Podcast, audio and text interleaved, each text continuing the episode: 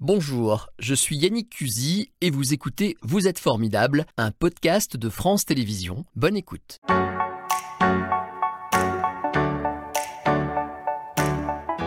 Bonjour Béatrice Denas. Bonjour Yannick, Vous bonjour à êtes tous. une femme formidable, à plus Ah. d'un titre. Et on a beaucoup de choses à se raconter et on va le faire tranquillement. On a du temps aujourd'hui. Je le disais, vous êtes euh, autrice, auteur? Moi je dis autrice, mais bon, euh, d'un livre qui s'appelle. Euh, Ce corps n'était pas le mien. Et surtout, vous êtes aujourd'hui coprésidente de l'association Transsanté. Alors, euh, il faut le dire, aujourd'hui, il y a un congrès qui se déroule pendant deux jours à Lyon euh, qui permet d'aborder le problème de la santé, enfin le problème, en tout cas la situation de la santé des personnes trans avec les familles, etc. Si on devait en résumer en une phrase, ce congrès, c'est des rencontres essentiellement? Non, c'est aussi des présentations. En fait, euh, il y aura des médecins, des personnes concernées, des associations euh, qui vont évoquer notamment les nouvelles recommandations qu'on espère avoir prochainement au niveau de la France concernant justement l'accompagnement euh, médical euh, des personnes trans. Alors, on n'est pas malade, hein, mais simplement, on a besoin. Mais non, on se préoccupe de sa santé même quand on est en bonne santé. Exactement. D'ailleurs, c'est pour ça qu'on le reste, ouais, évidemment. Euh, mais d'abord, je voudrais passer par euh, une petite parabole. On est tous les deux journalistes. Euh, on a un point, un Oui. point en commun et passionnés de ce, de ce métier. Et pardon, mais quel journaliste Vous avez été médiateur de Radio France? Je dis médiateur à bon escient, on va s'expliquer dans un instant. Ça a été votre dernier job, mais vous avez fait toute une carrière dans le service public qui Eh oui. commence par les toutes petites locales dans les territoires euh, de Radio France. À l'époque, ce n'était pas encore France Bleu d'ailleurs, jusqu'à ce, ce titre de médiateur de, de- de Radio France. Euh, et alors, ce que je sais, c'est que vous avez mal vécu euh, départ en retraite. C'était chaud de plus avoir d'activité du jour au lendemain? Ben, C'était ma grosse crainte en fait, et, et pour tout vous dire justement, le fait que la transidentité dans la société, euh, donc il y a euh, quatre ans même, n'était pas beaucoup abordée. Et, euh, et c'est vrai qu'à Radio France, euh, quasiment quand on est euh, médiateur des antennes, euh, tout le monde euh, quasiment me connaissait. Et euh, ben, j'avais gardé, mais on en parlera peut-être un peu, de ma prime enfance, des problèmes quand même de, un peu de timi- de timidité, même si quand je suis journaliste, euh, et même dans un plateau, j'adore ça, il n'y a pas de problème de timidité. Mais je n'osais pas euh, en parler publiquement de ma transidentité. Ouais, je suis pas allé sur ce sujet, mais on peut y aller directement. hein. Je- Mais- Moi, je parlais de, du fait de plus bosser. Ah oui, alors en simplement. fait, de plus bosser, Ouais. bah oui, oui, mais euh, non, c'est-à-dire ce que je regrette, c'est d'être parti euh, tôt. Trop tôt. Oui, Euh, vous à- dites dans à la votre livre, j'aurais encore été pas mal quelques années de plus. Quoi. En plus, c'était, honnêtement, c'est le plus beau poste que j'ai pu occuper, moi qui euh, suis passionné par euh, la déontologie, l'éthique. euh, de ce poste, j'ai fait aussi une lutte un peu contre le sexisme quotidien qu'on n'imagine pas toujours sur, euh, les antennes. Euh, notamment, par exemple, quand un, présentateur euh, d'une émission dit sur France Inter à la rentrée scolaire Super, toutes les mamans vont pouvoir m'écouter cet après-midi maintenant que les enfants sont à l'école. Évidemment, bah, c'est du sexisme ordinaire. Ça veut dire qu'en effet, toutes les mamans restent euh, C'est le truc des, mamans à la maison. à la maison. hein, voilà. Donc là, c'était vraiment euh, sur des petits sujets comme ça, mais ça permettait de faire un peu évoluer aussi la façon de, de- de- de réagir. Et c'est important, notamment sur le service public.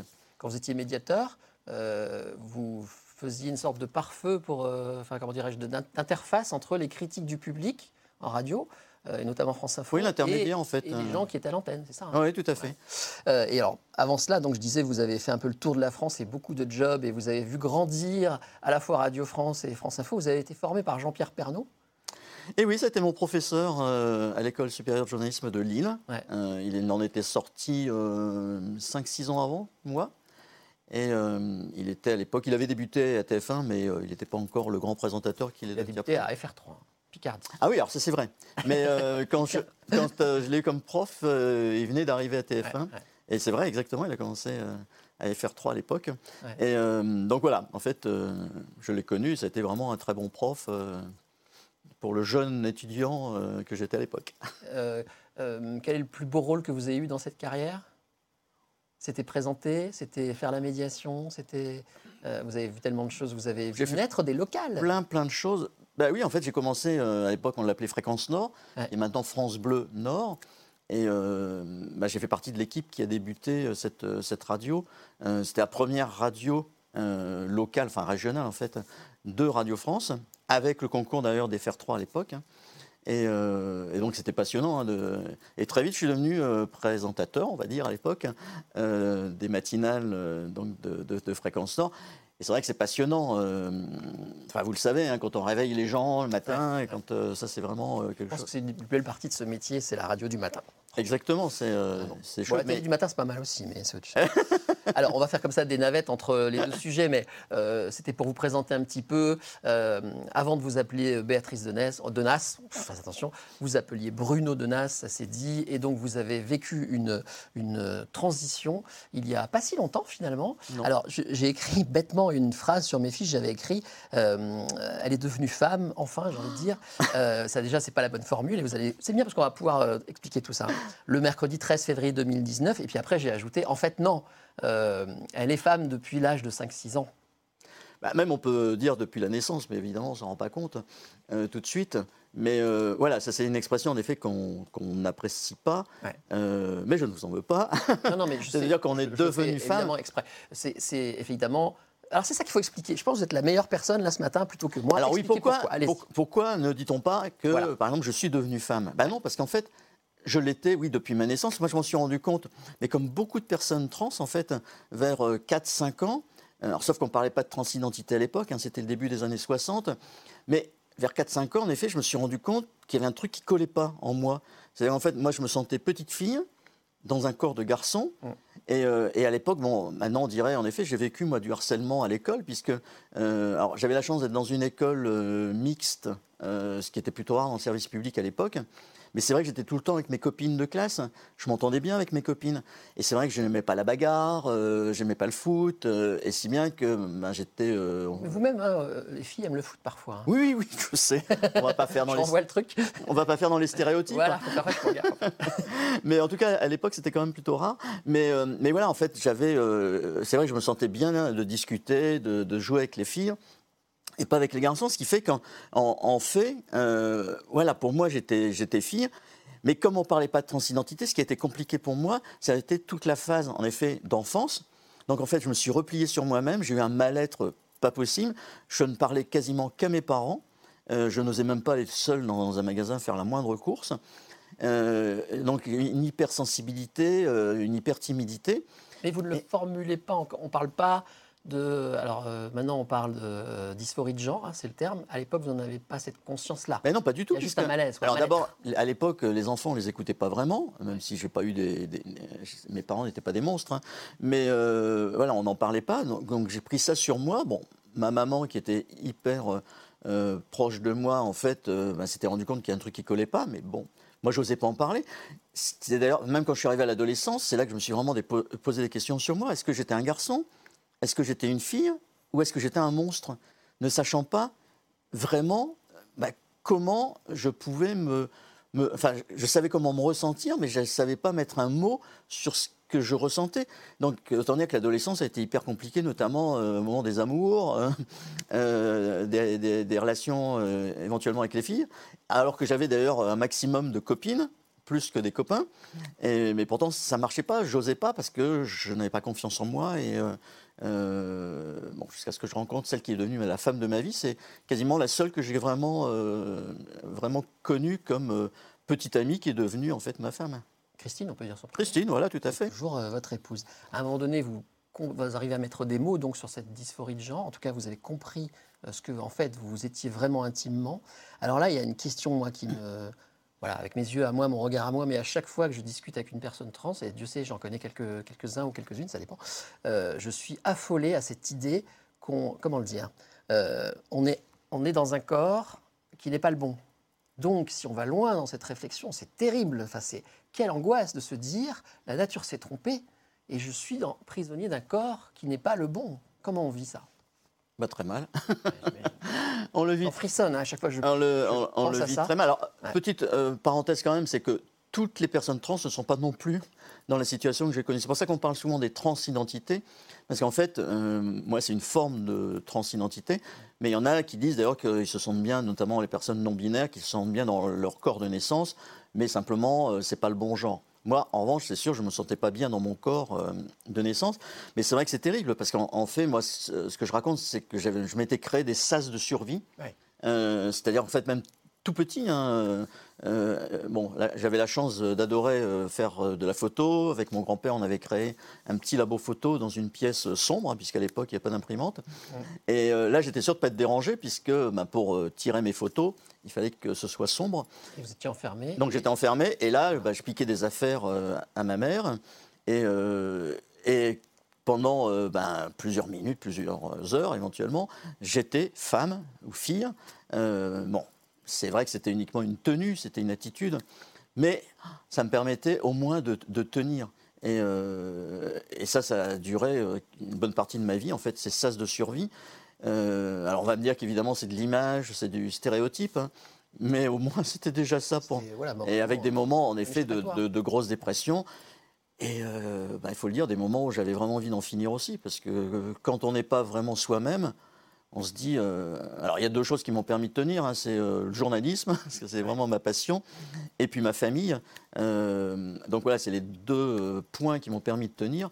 Mais il y a des moments où j'en pouvais plus, en fait. Et vous avancez, c'est bien, parce que ça va nous faire la transition, si je puis me permettre. Vous avancez dans la vie, vous menez une carrière, comme je l'ai dit au début de l'émission, tambour battant, parce que vous aimez vraiment votre job vous vous mariez, euh, voilà, vous vivez toute une vie en tant que Bruno Denas, mais le problème reste toujours constant. Et un jour, et là on est un petit peu plus tard, vous décidez euh, d'abord d'en parler à votre famille et puis de faire cette transition. On en parle tout à l'heure un petit peu plus en détail. Et tout ça, alors je le redis, et dans ce livre, ce corps n'était pas le mien, qui associe de très, comment dirais-je, palpitant, je ne sais pas si c'est le bon mot, mais qui nous emmène à deux époques en permanence, c'est-à-dire euh, l'époque récente de tous les problèmes liés à la transition et la santé, on va en parler, et à chaque fois l'enfance qui progresse, l'adolescence. Donc on comprend mieux le cheminement.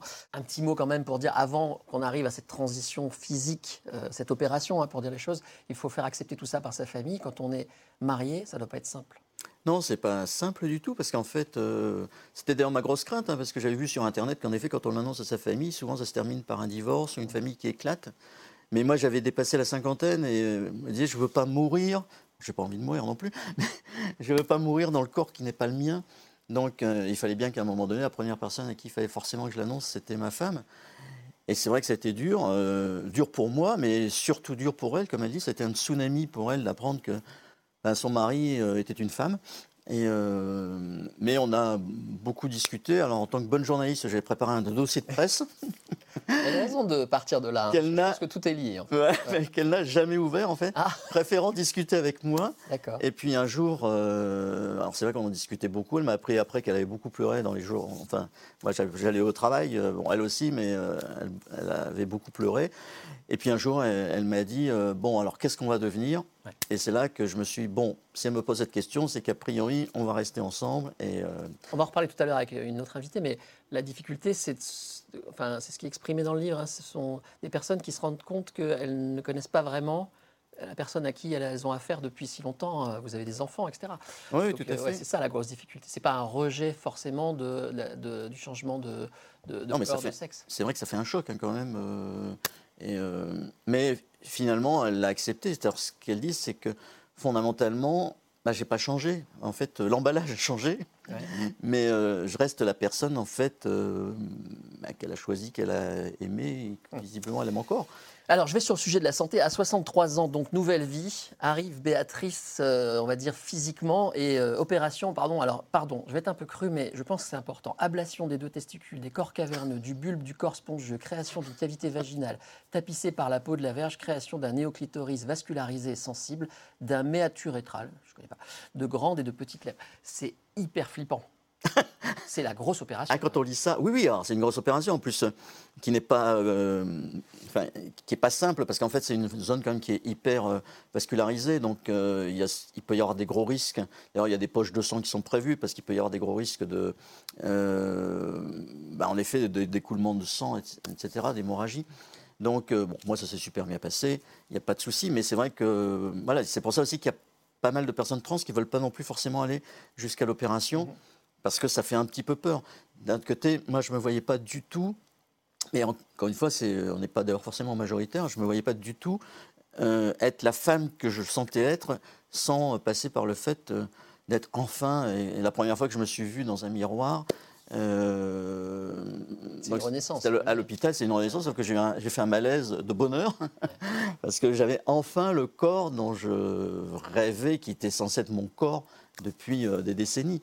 Donc, alors, euh, vous réalisez à un moment donné que vous avez, un corps de femme sans utérus et euh, quelqu'un vous donne une réponse qui règle ce problème en quelque sorte. Ce que vous expliquez dans le livre, une amie vous dit on peut aussi avoir des problèmes avec son utérus, c'est ça? Et donc, du coup, être une femme sans utérus, c'est pas si original en fait.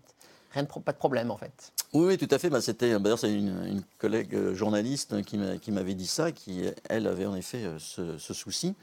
Et mais c'est vrai que moi ça, ça bah, c'est le plus gros manque de ma vie, c'est de ne pas avoir donné la vie moi-même. Alors, je l'ai donné par les petites graines, mais... Euh... C'est vrai que vous avez été un, papa poule euh, très maternel, on peut dire ça comme bah, ça. C'est ce qu'a dit ma fille quand je lui ai révélé euh, la situation. Elle m'a dit oui, euh, on te prenait pour un papa poule, finalement, tu étais une maman poule aussi. donc, c'était mignon. tout ça, c'est gratuit, il faut le dire, en France, c'est pris en charge. Ah, complètement, on est un des très rares pays au monde où euh, en fait c'est pris en charge euh, donc, dans ce qu'on appelle l'ALD. Euh, depuis euh, longue durée, affection longue affection longue durée, et c'est pris en charge à 100%.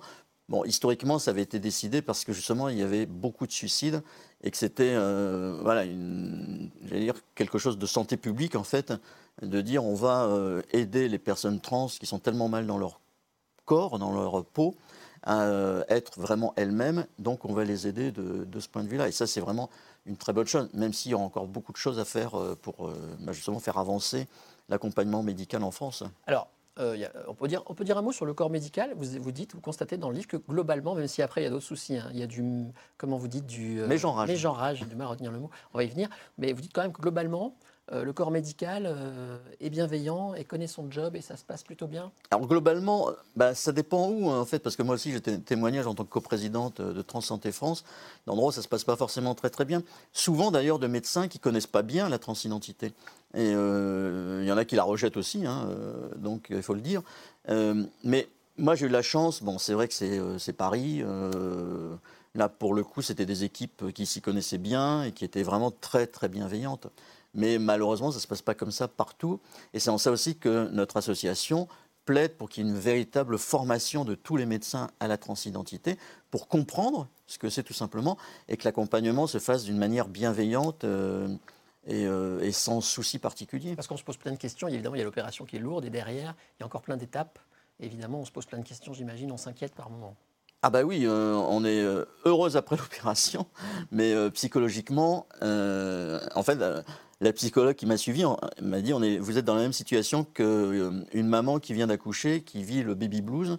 Ben vous, c'est euh, le grand bonheur d'être enfin vous-même. Et puis à un moment donné, euh, ben, moralement, mentalement, il y a un passage un peu à vide. Parce qu'en fait, on voudrait que ça aille beaucoup plus vite, notamment avec ma famille, qui m'a toujours soutenu. Mais euh, je devenais finalement assez casse-pied, en, sens que j'avais envie de toujours parler de cette situation, et puis euh, d'être reconnu, en fait. Et, euh, et, puis ça n'allait pas aussi vite. Et comme elle m'a expliqué, il y a une temporalité entre moi qui, alors j'attends ça depuis quasiment ma naissance, et puis bah, pour la famille, c'est vrai qu'il faut quand même s'adapter. C'est pas tous les jours que le papa ou que le mari soit femme. Euh, même si c'est totalement accepté, psychologiquement, c'est pas tout à fait toujours facile. Alors, il y a ce mégenrage, je vais y arriver, euh, ça c'est assez violent. Euh, on a affaire forcément à l'administration. Donc, on, doit faire refaire tous ces papiers. On ne pense pas forcément à tout ça. Hein. Carte d'identité, carte vitale. Ah oui, c'est long. Hein. galère. Et des fois, on reçoit. Alors, il y a un exemple qui me revient du livre vous recevez votre passeport au nom de Béatrice, super contente, et puis c'est marqué sexe masculin. Ouais, c'était bon là pour le coup c'était, euh, je pense une, stupide erreur euh, administrative. Ah oui, sur le coup. En plus moi j'étais tellement content, je le montre à des amis. Enfin là à ce moment-là on a envie de l'afficher partout. Et puis il y en a un qui me dit, euh, t'as vu, c'est pas un petit F, c'est un petit M? Ah. Et là, je vais pas dire tout s'écroule, mais c'est vrai que c'était un petit peu dur à encaisser. Mais sinon, le mégenrage, globalement, c'est vrai que ça c'est quelque chose d'insupportable, notamment quand on n'a pas encore sa carte vitale euh, avec euh, le bon prénom et le bon sexe. Et euh, moi, j'avoue que ça, ça m'est arrivé plusieurs fois et ça arrive à beaucoup de, personnes trans, notamment quand on va faire une, analyse de sang, et on en a quand même beaucoup à cette époque-là, notamment pour vérifier le, taux d'hormones. Et, et, que, évidemment, on prévient l'accueil en disant Bon, vous voyez, ma, carte vitale n'a pas encore été modifiée, mais si je peux être appelée Madame ou Béatrice, et puis que l'infirmière arrive dans la salle d'attente et Monsieur Denas, et qu'on a tous les regards qui, qui convergent, euh, c'est vraiment, euh, on a l'impression qu'on va, euh, que les gens vont, vont, lâcher. Été très touché par cet extrait. C'est assez dur, hein, c'est dur. Du coup, je vais enchaîner. il nous reste deux minutes pour parler un peu de l'association Transsanté, qui est donc une association dont vous êtes vice-présidente. Parmi vos combats dans Transsanté, il y a cette volonté de dé vous m'avez mis de ces mots. Dépathologiser la transidentité. C'est pas une maladie. On va le redire une fois pour toutes. C'est important. Mais oui, depuis là aussi, on était un pays plutôt en avance puisque depuis 2010, euh, bah, c'est Rosine Bachelot d'ailleurs qui avait retiré euh, l'appellation maladie mentale. Euh, vous vous rendez compte, il n'y a pas très longtemps quand même, je serais venu il y a 15 ans, vous auriez eu une malade mentale en face de vous. Quand on pense à tout ce que vous avez enduré et attendu mentalement, et qu'en plus on vous dise ça, enfin, je, je suis atterré. Mais euh, oui, mais les choses changent. Mais ça dit, euh, si on prend l'homosexualité, c'est la même chose. Hein. Euh, l'homosexualité, quand ça a été révélé, alors que c'est pas neuf, hein, l'homosexualité comme la transidentité, ça remonte à la mythologie hein, grecque notamment. Mais il n'empêche que voilà, on était considérés comme des malades mentaux.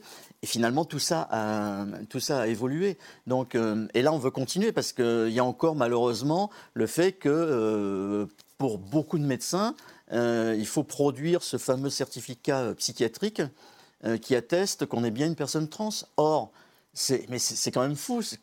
Comment demander à une personne, euh, comment demander à un médecin d'attester qu'on est une personne trans? On le ressent. Est-ce qu'on a besoin d'un psychiatre pour le dire? C'est mieux que vous-même qui Exactement. Vous êtes à l'intérieur de vous-même. Et euh, bon, ça, ça avance. Hein. On a déjà eu notre association, de ce point de vue-là, travaille beaucoup, notamment avec l'assurance maladie, avec la haute autorité de santé.